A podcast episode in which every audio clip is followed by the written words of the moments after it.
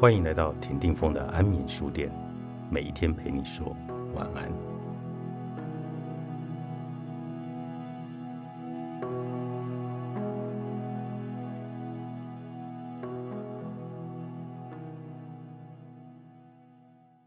放下过去与未来，在照顾罹患阿兹海默症的父亲时，我痛切体悟到一件事，也就是我们此刻在这里就是幸福。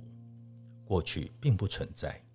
如果你渴望幸福的话，也就是为了察觉到自己是幸福的，放下过去就是一件非常重要的事。我们会受控于过去，虽然曾经有过心酸经历的人很多，但是必须要断开念头，因为那样的过去已经不存在了。失智症这样的疾病，并不是一直处于病中。完全忘记所有的事，某些时候会如同拨云见日一般，仿佛过去那个自己所熟知的亲人又回来了。这样的瞬间必定会出现。负责照护的家人千万不要错过这一刻。这段时间不会持续很久。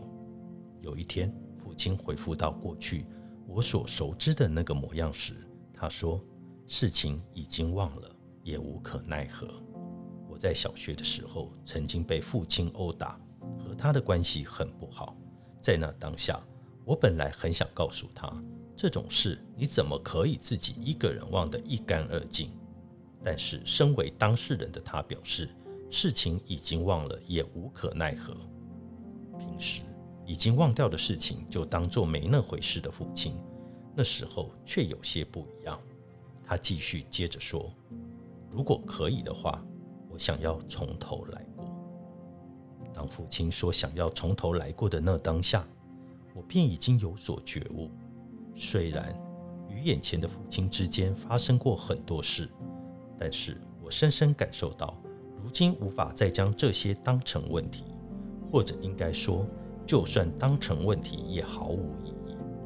不是思考到这个层面的话，人际关系的问题不会解决。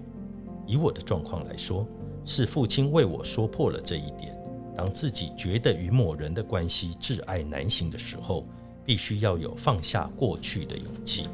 虽然想起过去会后悔，但是我们要明白，过去已经不存在。尽管有人认为现在之所以活得很辛苦，是因为过去的经历所造成，但果真如此的话，我们为摆脱眼前的困境，就非得回到过去。并去除那些因素。然而，只要没有时光机，我们就无法回到过去，也只能继续感受那种生活的艰辛。谈完了过去，要来说说未来。那么，未来又是如何呢？未来也不存在，所以不必为了还没发生的事而感到不安。有许多事都是到了明天再想就可以，尚未发生的事情，现在不用去思虑。今天想了也没用的事，就不必去想，让今天只为今天这个日子而度过。虽然也有人无论如何都会去思考未来，但未来会如何，谁也不知道。不论现在如何处于幸福最高峰的两个人，或许明天就吵架分手了也说不定。这一天也许会到来，但那天就算真的来了，也是到了那天再想就行。能够做到的，只有每天都下定决心要与这个人和睦相处，共度每一天。只要天天可以充实的度过，两人的关系也能非常充实。于是，彼此的关系肯定可以长久持续下去。过去，在我任教的护校里，我会接受学生提问，并给予答复。关于恋爱方面的咨询很多，其中常有的就是。如何可以顺利发展远距离恋爱？这样的问题，要说到怎样让远距离恋爱可以谈得顺遂，其实就是道别之前的三十分钟，不要气氛沉闷。